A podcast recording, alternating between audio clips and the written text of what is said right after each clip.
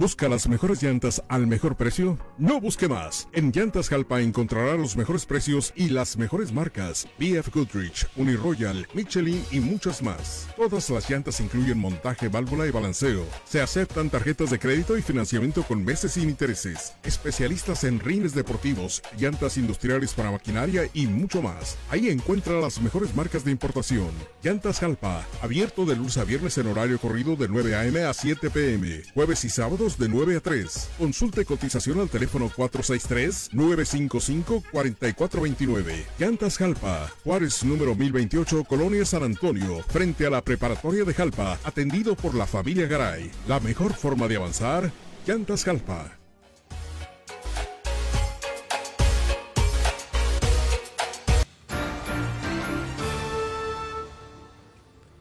Muy buenas tardes amigos de Pulso Noticias. Son las 6 de la tarde, 18 horas con 34 minutos. 6 de la tarde, 34 minutos, tiempo centro de México. Y es un gusto para mí saludarlos.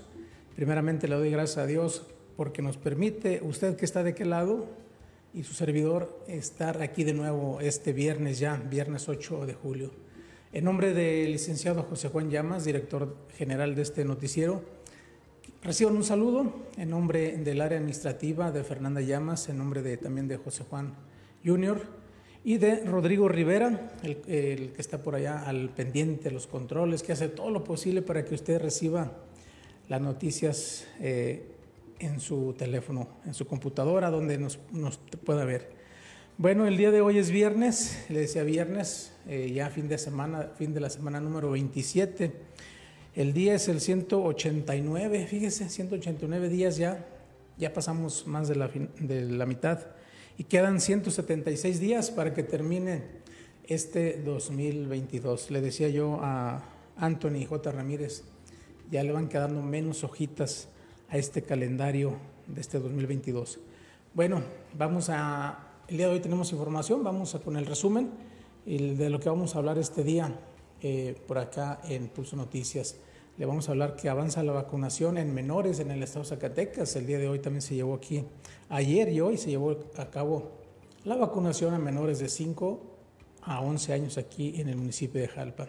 Tenemos información del Sol de Zacatecas donde dice Jerez entre la suave patria y la inseguridad. Eh, balacera causa pánico esto también en, en Jerez, Zacatecas. Tenemos información, se regularizan en Zacatecas casi 20 mil vehículos extranjeros. Esto lo dijo el gobernador David Monreal, Ávila y la secretaria de Seguridad. Preparan la primera marcha del, del, orgullo, esto en el municipio de Jalpa. El día de hoy egresaron 118 alumnos del CET y 147 aquí en Jalpa. ¿Sabe qué? Se le da rehabilitación al puente colgante aquí en el municipio. También tenemos información de Tabasco, donde rinde homenaje Gilberto Martínez al expresidente José Sandoval. Y también allá en Tabasco repara el hundimiento que por ahí eh, vimos que está en el bulevar de Tabasco. Y tenemos más información de Jerez, donde pues, la gente está espantada por los eh, acontecimientos el día de hoy. Esto y más tenemos para todos ustedes. Regresamos.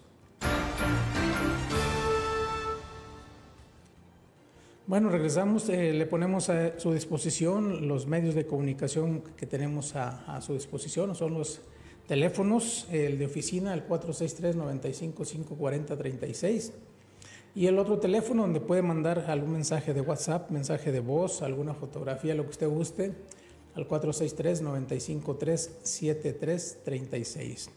Bueno, eh, vámonos con la primera información del día de hoy, donde es una información del periódico NTR y dice que avanza la vacunación a menores. A ocho días de iniciar la vacunación a niños de 5 a 11 años de edad, aquí en la entidad zacatecana, se han inmunizado 42.276 infantes de este rango, distribuidos en 31 de los 58 municipios que, entrega, que integran el Estado. Lo anterior de acuerdo con la información de la Brigada de Correcaminos, los municipios en los que ya se aplicó la primera dosis a los niños y niñas son, son bastantes, son eh, Villa Hidalgo, Concepción del Oro, Plateado de Joaquín Amaro, Jiménez del Teúl, Chalchihuites, Mezquital del Oro, Moyagua, Melchor Ocampo, Enrique Estrada, Trinidad García de la Cadena, El, Salvador, Pinos, Teúl de González Ortega, Mazapil, Valparaíso, Benito Juárez, Miguel Ausa, Genaro Codina, Tolinga, Uchipila, eh, Villa García, Santa María de la Paz, Apulco, Villa de Cosmo, Max, Juan Aldama, Pozol, Tepachitlán, Nochistlán, Tlaltenango y Sánchez de Román. Y también pues el municipio de Jalpa. Así es que eh, pues eh, ya están vacunados los niños con su primera dosis. Esperemos que con esto este, pues baje, baje la incidencia. Bueno, pasando a otra información no tan, tan agradable, tan amena como eh, nos gustaría tener, es una información del Sol de Zacatecas, donde dice que Jerez, entre la suave patria y la inseguridad, eh, Jerez se encuentra a 56 kilómetros al suroeste de la ciudad de Zacatecas. La cabecera municipal es uno de los seis pueblos mágicos de la entidad y es cuna del poeta Ramón López Velarde. En ella se celebra la Feria de la Primavera, considerada la fiesta más antigua del estado, que se realiza desde el año 1824. La mayoría de la población del municipio de Jerez es migrante por lo que la economía del lugar se ve fortalecida por las remesas.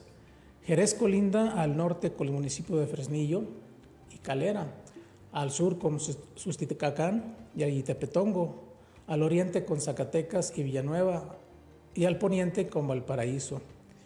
En los últimos años, eh, pues dos, eh, en los últimos dos años, integrantes de grupos delincuenciales pues eh, han intensificado su presencia en esta zona serrana del municipio disputándose el territorio y la guerra por el dicho territorio va desde hace dos años. En febrero de 2021 recordemos que comenzaron los enfrentamientos entre, entre integrantes de ambos grupos, que con el paso del tiempo se hicieron más frecuentes, saqueando, destruyendo, apropiándose de viviendas vacías y, y baleando las fachadas de las viviendas, generando un sentimiento de pavor entre los habitantes de las comunidades como Sarabia, Palma Altas, Cineguitas, Guadalupe Victoria y Ordóñez, que prefirieron abandonar todo, convirtiéndose en desplazados. Según datos del gobierno del estado, son, son 2.189 las personas desplazadas y 18 comunidades afectadas. Así es lo que tenemos de información y así como el día de hoy se ha reportado, pues también están los elementos de la Guardia, del Ejército, están implementando eh, días y horarios para poder eh, hacer guardia en, estos, en este municipio. En los últimos tres meses, el gobierno del Estado, encabezado por David Monreal Ávila, realiza labores para que los habitantes de las comunidades que les hablamos puedan regresar a su casa y reiniciar sus actividades. Comenzaron a registrarse el día de hoy incendios de vehículos y de viviendas, fachadas de, de las viviendas pues están baleadas, autos con personas armadas circulando en exceso de velocidad, esto en la cabecera municipal. La mañana de este viernes 8 de julio, un grupo armado valió varias viviendas, obligando a que la población decidiera suspender actividades comerciales y escolares. Se trata del segundo hecho de este tipo en el que va de la semana, pues el pasado 3 de julio se registraron bloqueos con vehículos incendiados ahí en, este municipio. Y pues bueno, le decía que este, estas balaceras causan pánico en Jerez. En varios puntos de la cabecera municipal, hombres armados dispararon contra fachadas de las viviendas. Además, hubo un incendio intencional en una vivienda y la balacera en varios puntos de la cabecera municipal de Jerez. Esto causó pánico entre la población la mañana de este viernes y se reporta una mujer herida con proyectil de arma de fuego. Hasta el momento no hay pérdidas humanas, solo materiales. Además, a través de las redes sociales se ha solicitado a la ciudadanía no llevar a los niños a las escuelas.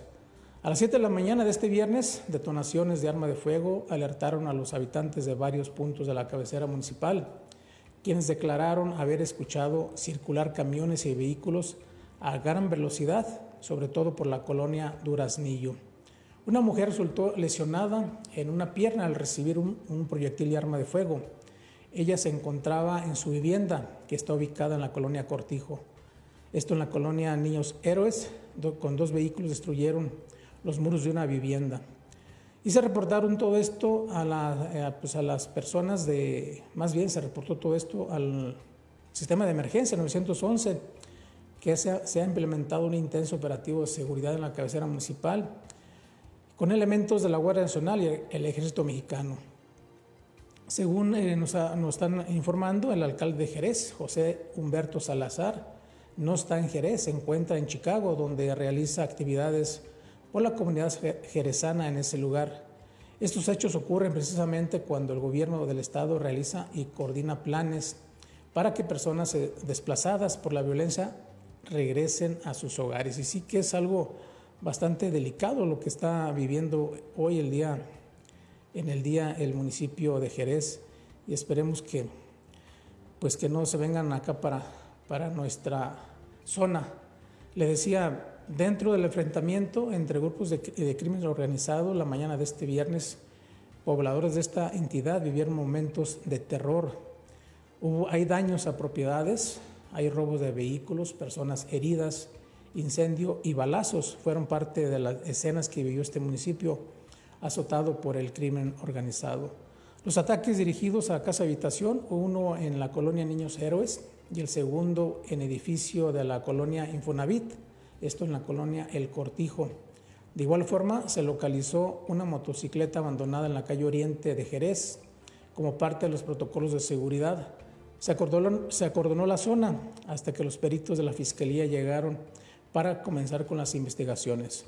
Fue a través de las redes sociales donde circulaba información de todo, eh, que todo inició, esto en la colonia Niños Héroes, donde sujetos fuertemente armados arribaron a un domicilio y lo incendiaron, para posteriormente huir dividiéndose por varias calles y causar confusión entre las autoridades.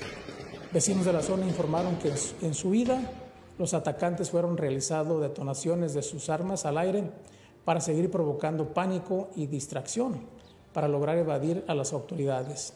Finalmente, luego de esos hechos, al lugar llegaron los elementos de diferentes corporaciones de seguridad, incluyendo el Ejército y la Guardia Nacional, y que hasta el momento siguen realizando recorridos en todo el municipio. Y hasta el momento, la última nota que tenemos es que no hay, no hay pérdidas de vidas humanas. Esto es lo, lo bueno de estos hechos que el día de hoy en Jerez de García Salinas, pues se tuvo que dar con estos enfrentamientos, dicen algunos, entre, estos dos grupos de la delincuencia organizada. Bueno, pues qué, qué malo que pase aquí, es muy cerquita de con nosotros, estamos a eh, poquito más de 100 kilómetros de, de Jerez y esto sí que es algo alarmante para nosotros. Vamos a pedir para que no se no se nos venga la, la violencia acá para el sur del estado. Tenemos la gente ya que nos está sintonizando a través de Pulso Noticias. Un saludo para Emma Martínez, dice saludos desde, desde California. Jesús Lozano, saludos de Jalpa. El Oso de Zacatecas, dice buena tardecita, saludos amigos desde Los Ángeles, California. Arriba La Pitaya, Jalpa, Zacatecas. Jesús Lozano dice, hola, no supieron eh, de los combustibles que, que chocan. No, esto, bueno, es que dice, hola, no supieron de los combustibles que chocaron en Jalpa. Bueno, ha de ser otra. Te pido, Jesús Lozano, que nos eh, des bien la, bueno, tu mensaje para leerlo. Luisa Muñoz dice, eh, lo nos está viendo, Rolando Villa Armas. Saludos a Cénega de Arriba desde Carolina del Sur. Gracias, Emma Martínez. Dice, hola Victoria, estamos en el mismo canal, arriba Aposol, Victoria Ibarra. Un saludo, también un saludo para Víctor González que nos está viendo. Un saludo también para nuestro hermano Sam de Carlos que está en Chicago. Gracias por estar ahí, hermano. Esme de la Rosa lo está viendo, muchas gracias. Martilé Rubalcaba, saludos desde Nochistlán, muchas gracias. ¿eh? Síganos mandando mensajes, díganos desde dónde nos están escuchando. Dice Sam de Carlos, igualmente hermano. Bueno, eh, vamos a continuar con la información. ¿Sabe qué? Eh, se regularizan en Zacatecas casi 20 mil vehículos extranjeros. No lo digo yo, lo dice el gobernador David Morreal Ávila y la secretaria de Seguridad. La colaboración entre los gobiernos de México y de Zacatecas ha logrado garantizar la certeza jurídica y el bienestar para más de 20 mil propietarios de vehículos de procedencia extranjera, quienes ahora cuentan con un registro nacional. Lo anterior lo informa el gobernador de Zacatecas, David Monreal Ávila, y la secretaria eh, federal de Seguridad y Protección Ciudadana, Rosa Isela Rodríguez Velázquez. Durante el recorrido por el módulo registro de vehículos de procedencia extranjera, que está ubicado en la cabecera municipal de Fresnillo, con el fin de verificar los avances en materia. Ahí dijo, son casi 20 años del último decreto que existe en nuestro país para la regularización de vehículos de procedencia extranjera. El antecedente obedece a un asunto de justicia por los atropellos que padecían campesinos ante la ilegalidad de los vehículos, esto dijo el gobernador. Por su parte, la secretaria de Seguridad del Gobierno de México, Rosa Isela Rodríguez, destacó que son este tipo de programas que da certeza jurídica sobre la unidad móvil que las personas tienen, las cuales ahora son identificables a través de 180 arcos de registro público vehicular, lo que conocemos como el REPUBE. Con los más de 20.000 vehículos regularizados en los 11 módulos de Zacatecas, hoy se tiene un avance del 37% en el cumplimiento de la meta estatal, siendo este un factor esencial eh, para inhibir el delito y por el contrario brindar seguridad y bienestar a las personas, coincidió el gobernador y la funcionaria federal. En total se estima que el 6% de los vehículos que circulan en México son extranjeros. Esto es el 6% de dicho universo. El 80% de los delitos cometidos con automóviles corresponden a unidades que presenten irregularidades en su registro. El gobernador David Morrea Ávila destacó que los ingresos que se obtienen por, medio de este programa en Zacatecas ascienden, son más de 50 millones de pesos. Se va a destinar para mejorar las vialidades de las mismas comunidades de donde provienen los, beneficiarios. Asimismo, recordó la gestión que realizó para que Zacatecas se incluyera en el decreto de regularización y agradeció al presidente Andrés Manuel López Obrador por su buena voluntad, ya que este programa va a traer muchos beneficios para el Estado. Al recorrido también asistieron la secretaria general de Gobierno, Gabriela Pinedo Morales, la secretaria ejecutiva del Sistema Nacional de Seguridad Pública, Clara Luz Flores eh, Carrales, y el secretario de Seguridad, Adolfo Marín Marín, además el presidente municipal de Fresnillo, Saúl Monreal Ávila. Bueno, pues qué bien, vamos a ver estos 50, hasta ahorita los 50 millones de pesos que se han recabado por la regulación de los vehículos. Vamos a ver en qué se va a aplicar en el estado Zacatecas. Pasando a información del municipio de Jalpa, le vamos a comentar que están preparando la primera marcha del orgullo, esto aquí en el municipio. La comunidad LGBTQ de este municipio marcará un hito en la historia de la entidad. Por primera vez preparan marcha de la diversidad que se propone romper estigmas del pasado, marcha que busca pedir respeto para los integrantes de esta comunidad. El Día Internacional del Orgullo, también conocido como Día Internacional del Orgullo LGTB y otras eh, variantes de las siglas, es eh, un día que se celebra cada 28 de junio. Esto en conmemoración con unos disturbios que hubo en el año de 1969 esta marcha es para reafirmar el sentimiento de orgullo sobre las orientaciones sexuales, identidades de género tradicionalmente marginadas y reprimidas, y para visibilizar su presencia en la sociedad y sus reclamos. Claudia González, integrante de la comunidad y una de las organizadoras, destacó que la marcha se va a realizar a las 6 de la tarde el próximo día 13 de agosto y esta marcha va a partir desde la esplanada de la presencia municipal, dando el recorrido por la zona centro de aquí del municipio de Jalpa y posteriormente va a culminar en la misma zona. Recalcó que el objetivo de esta marcha es que la sociedad integre a esta comunidad en su conjunto, ya que muchas veces son discriminados y deben determinarse las desigualdades. También agregó, para nosotros es muy emocionante esto, es muy polémico, pero también, al final de cuentas, es para demostrarle a la gente de Jalpa y la región que todos somos diversos. Esto lo dijo Claudia González. Y también agregó, queremos que el pueblo entienda, es un carnaval, es celebrar la libertad, es exigir el respeto, que la gente se le quite ese tabú contra la comunidad, agregó. Esta marcha está, o la comunidad está buscando patrocinadores. El movimiento también aclaró, aclaró que necesitan patrocinadores, por lo que agradecería el apoyo de las pequeñas y grandes empresas del municipio que quieran unirse a la causa, ya sea aportando ayuda económica, banderas o lo que sea que pueda servir, incluso carros alegóricos. Finalmente, los organizadores de este gremio agradeció al gobierno municipal que encabeza al licenciado Noé Guadalupe Esparza Martínez por el apoyo, los permisos de la seguridad pública, protección civil y el escenario, además al Departamento de Inclusión encargado por la ciudadana María Guadalupe Silva.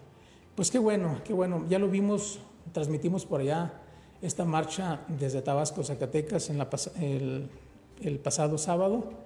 Y pues bueno, ahora se va a llevar a cabo aquí en el municipio de Jalpa.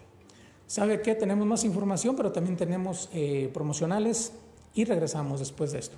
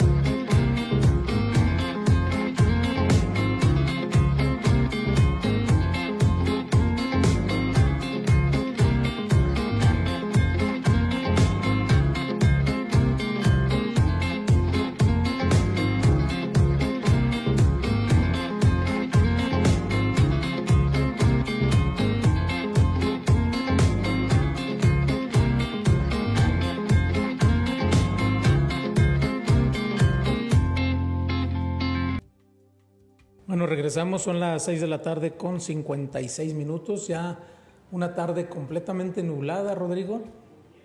Está, ya está lloviendo, ah, bueno, ya está lloviendo aquí con nosotros, aquí en el municipio de Jalpa, es una lluvia con, con viento, se ven los árboles, cómo se están moviendo a través de, de la vitrina. Bueno, quiero agradecerle a toda la gente que nos está viendo. Dice Martelli Rubalcaba, qué lamentable los sucesos, Jerez tan bonito y tan violento. Qué lamentable. Un saludo para nuestro amigo Javier Nungaray que nos está viendo. Gloria Hinojosa dice desde Chicago, saludos a la Villita desde eh, Guadalupe Victoria. Raúl Álamo dice saludos desde Caballo, desde Caballo. Bueno, Luz eh, Valenzuela dice hola, buenas tardes desde San José de Guaracha. Qué bonito que nos escuchen en esta bonita comunidad, San José de Guaracha. Tengo tiempo que no voy a visitarlos. Bueno, un saludo también para Edgar Q, que nos está viendo. Gracias a Carlos Roque de Santiago, hijo, que nos estás viendo. Y también para Georgina Espitia Núñez, dice buena tarde. También para usted, buena tarde. Bueno, le decía, ya tenemos lluvia en estos momentos aquí en el municipio de Jalpa. No le voy a comentar que estamos bien mojados, pero bueno, ya en la mañana eh, un vecino de mi trabajo me decía, mire, ya está saliendo mi, milpa, ya, va saliendo.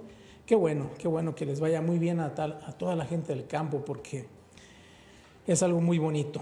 Bueno, vamos a pasar a información. Le vamos a, a informar que el día de hoy egresaron 118 alumnos del CETI 147 aquí en Jalpa. En punto de las 11 horas de este viernes, los alumnos del Centro de Estudios Tecnológicos, Industriales y de Servicios 147, eh, ubicado en esta entidad, dieron por concluidos una etapa de tres años de sus estudios de nivel medio superior. Hoy, 118 alumnos, incluidos nueve del Centro de Atención para Estudiantes con Discapacidades, quienes concluyeron este nivel, están preparados para continuar con sus estudios o con la vida laboral. Eh, egresados como técnicos superiores en distintas especialidades, por ejemplo, en mantenimiento automotriz, administración de recursos humanos, contabilidad, soporte y mantenimiento de equipo de cómputo, programación, puricultura, son las áreas o especialidades con las que cuentan esta institución y que hoy formó eh, esto a nivel superior. En el evento se contó con la presencia de distintas personalidades, estuvo el ingeniero Raúl eh, Robles, director de esta institución, el alcalde de la entidad, el licenciado Noé Guadalupe Esparza, así también el licenciado Rodolfo Parga Bernal, auxiliar de la planeación de Degetis de Zacatecas, entre otras autoridades escolares y directores de otras instituciones educativas. En su mensaje, el director de este plantel, el ingeniero Raúl Robles, invitó a los jóvenes egresados a seguir luchando por sus sueños, a creer que todo mejora cuando nos esforzamos. Ahí está el verdadero cambio a la sociedad. Motivó a los eh, hoy egresados a seguir con sus estudios y seguir creciendo como personas. Finalmente, en dicho evento, los alumnos pasaron, pasaron al presidium a recoger cada uno de sus documentos en mano de los invitados especiales, quienes culminaron con este evento.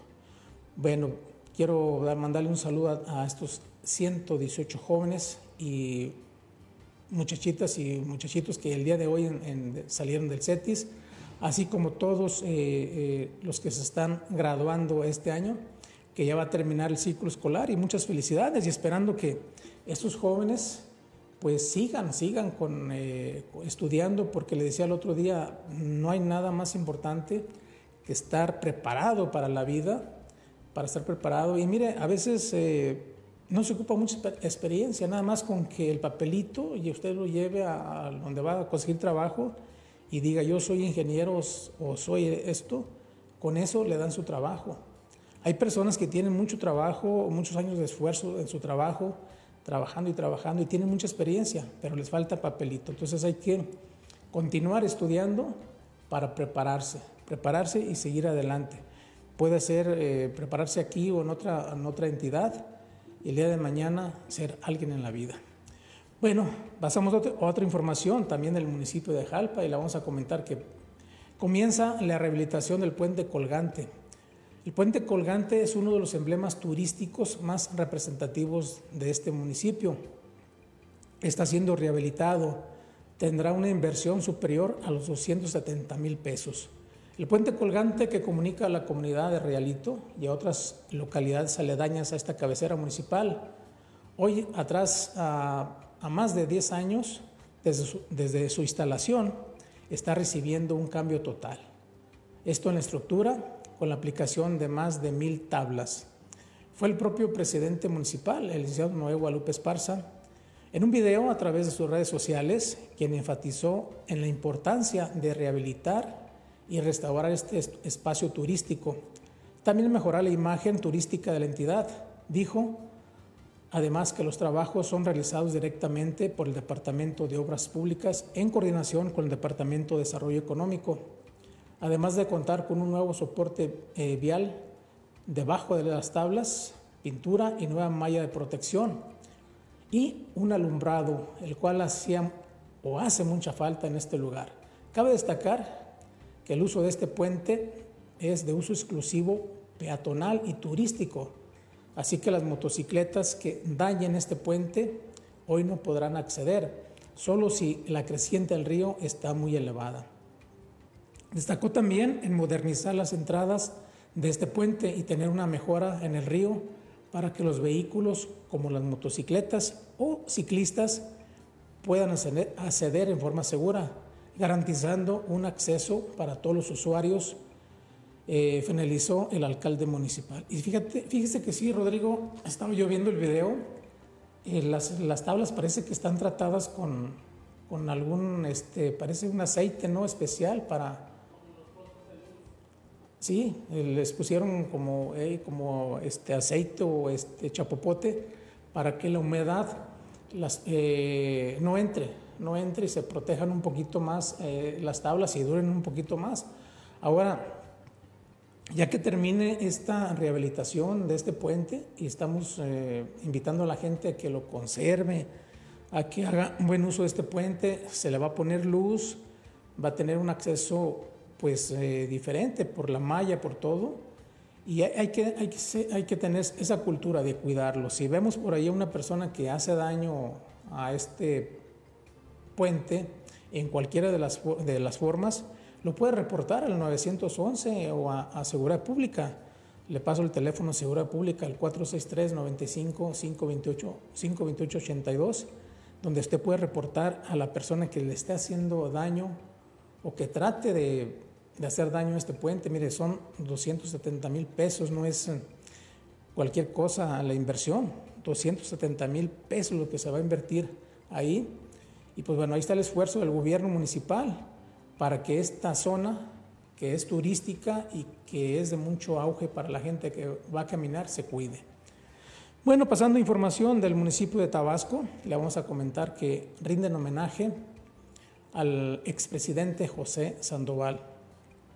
El alcalde de Tabasco encabezó la develación de la fotografía del expresidente municipal José Sandoval Martínez, a quien se le añadió a la galería de fotografías ubicadas esto en la sala de Cabildo de la presidencia municipal. Sandoval Martínez nació el 1 de noviembre de 1923 y estuvo al frente de la, administración municipal de Tabasco de 1971 a 1973, año en que falleció en un accidente vial. Para dar inicio al acto, el cronista adjunto y también titular del Instituto Municipal de Cultura, Paul Eduardo Durán, dio lectura a una breve biografía del homenajeado. A la, ceremonia acudieron los diez de los, eh, dos de los diez hijos que tuvo eh, con Estela Méndez. De igual manera, acudieron tres de sus nietas. Al hacer uso de la voz, su hija María del Refugio resaltó dos de las obras más destacadas de José Sandoval como alcalde tabasquense. El inicio de la carretera que va desde la cabecera municipal hasta, los, el vecino municipio de Calvillo, Aguascalientes. Además de la gestión de la que ahora es la Escuela Secundaria Técnica número 7, José Vasconcelos. En su oportunidad, el presidente municipal, Gilberto Martínez, expresó su, su reconocimiento a Sandoval Martínez por haber ocupado una posición afortunada, pero a la vez demanda muchas responsabilidades un sencillo pero muy sentido homenaje por su trabajo y esfuerzo que representó para él el ser presidente de nuestro municipio, sostuvo el presidente. Con la colocación de esta fotografía ya son 26 de los alcaldes que integran dicha galería, misma que se pretende hacer más numerosa para fortalecer el acero histórico del municipio de Tabasco. En el evento también participaron las regidoras María Concepción Ruiz Rodríguez y Ofelia Camacho Carrión. Mire, ahí también en el municipio de Tabasco están reparando el hundimiento que hay en el bulevar de Tabasco. Los elementos de protección civil y bomberos de esta entidad informaron que se detectó un hundimiento en un tramo de acceso sur que conecta con la cabecera, con la carretera que va para Jalpa.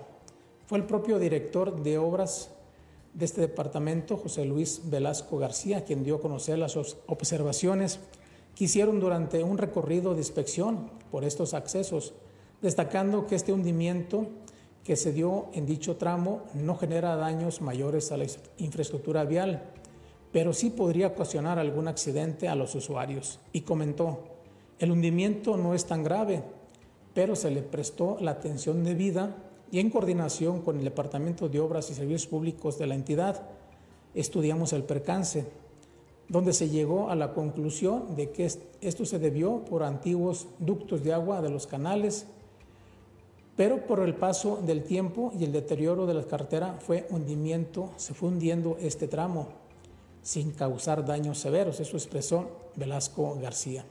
Por otro lado, dijo que se, está acordando, se acordonó el área, esto con el fin de evitar accidentes, y de forma inmediata se reparó dicho tramo, esto con el fin de dar solución a un daño que de forma preventiva puede evitar accidentes o daños mayores a la infraestructura. Finalmente destacó que la implementación de un trabajo coordinado entre el Departamento de Obras Públicas y el Departamento de Protección Civil están trabajando en la prevención, pues el primer edil de esta entidad, Gilberto Martínez, destacó la noble labor de prevenir antes de lamentar. Y sí, es, esto es cierto. Tenemos que prevenir antes de, lamentar. Bueno, tenemos más saludos de la gente que nos está viendo. Dice eh, nuestra amiga Juana Quesada, buenas tardes, saludos desde Los Ángeles, California. Qué bonito que ya está lloviendo, la lluvia también es una bendición. Sí, como no, gracias a Dios. Autobuses Gómez dice un fuerte abrazo desde San Antonio, Texas, licenciado, bueno, para el licenciado José Juan.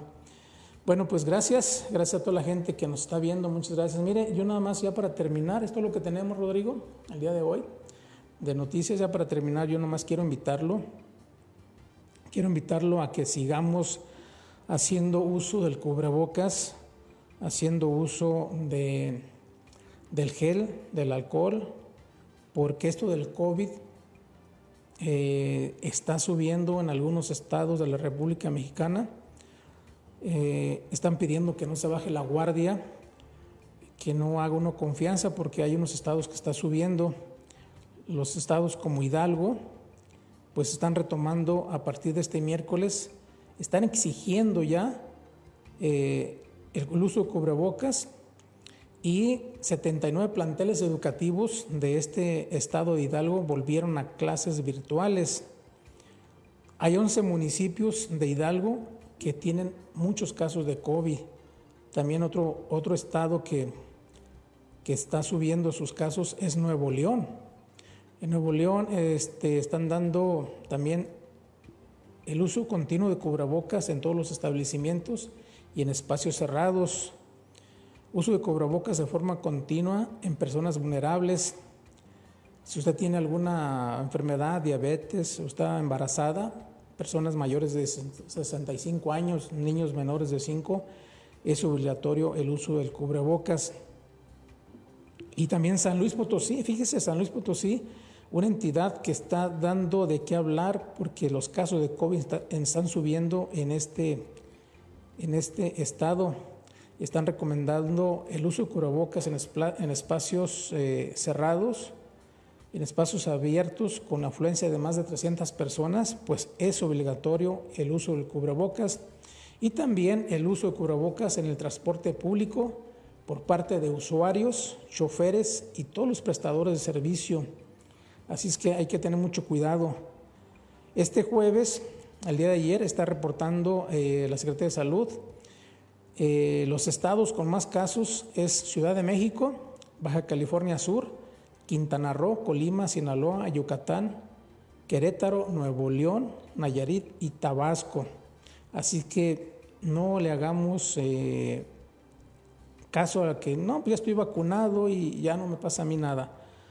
Eh, están recomendando otra vez de nuevo el uso del cubrebocas, es que hay que cuidarnos. Mire, yo veía el otro día en Aguascalientes es lo mismo que pasa aquí, Rodrigo. La gente entra algún establecimiento en Aguascalientes, antes de entrar se pone el cubrebocas. Entra y luego cuando salen se lo quitan. Y es lo mismo que está pasando aquí en el municipio. Y bueno, estamos nosotros, este, pues se puede decir que no hay muchos casos aquí en el estado, pero hay que seguirnos cuidando. Juan Saucedo dice saludos desde San Pedro eh, K, será San Pedro, California. Bueno, pues es así como hemos llegado al final de este noticiero. No me resta más que decirle a usted que pase un excelente eh, fin de semana. Cuídese mucho, hágalo todo con responsabilidad. Y en nombre del licenciado José Juan Llamas, director de este noticiero, reciban un saludo. En nombre de Rodrigo Rivera, el cual está pendiente de los controles técnicos, les mandan un saludo a todos ustedes y les decimos que se que se, bueno, no que se porten bien, sino que se cuiden bien este fin de semana. Los esperamos en la próxima edición de Pulso Noticias. Cuídese y hasta la próxima.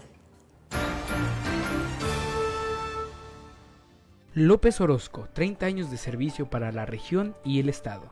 El Centro Hospitalario López Orozco cumplirá 30 años de servicio. Este es un espacio que ha buscado garantizar, prevenir y mejorar la salud de las familias zacatecanas e incluso de otros estados vecinos. La Clínica López, mejor conocido por la sociedad, cumplirá 30 años de servicio. Este es un lugar que con el paso del tiempo se ha posicionado como uno de los mejores centros hospitalarios del estado de Zacatecas y de la zona central del país. espacio comprometido en prevenir, mejorar y cuidar la salud de las familias. El Centro Hospitalario López Orozco está de fiesta al estar muy cerca de celebrar sus 30 años de vida y junto a ello de recordar una larga historia de logros y desafíos. Fue lo que dijo el doctor Luis Fernando López Orozco, director general de este hospital particular, que el próximo 5 de diciembre cumplirá tres décadas de servicio ininterrumpido.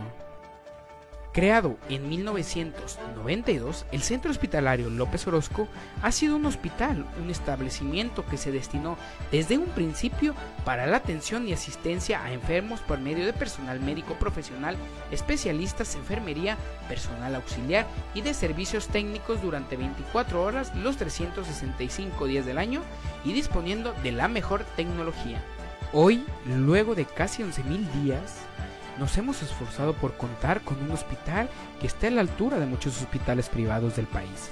Pero todo ha sido con el fin de brindar un servicio para todos los habitantes. Nuestra visión es y ha sido el ofrecer servicios médicos de calidad culturalmente sensible a la población a la que sirve. En el Centro Hospitalario López Orozco, su salud es nuestro gran compromiso.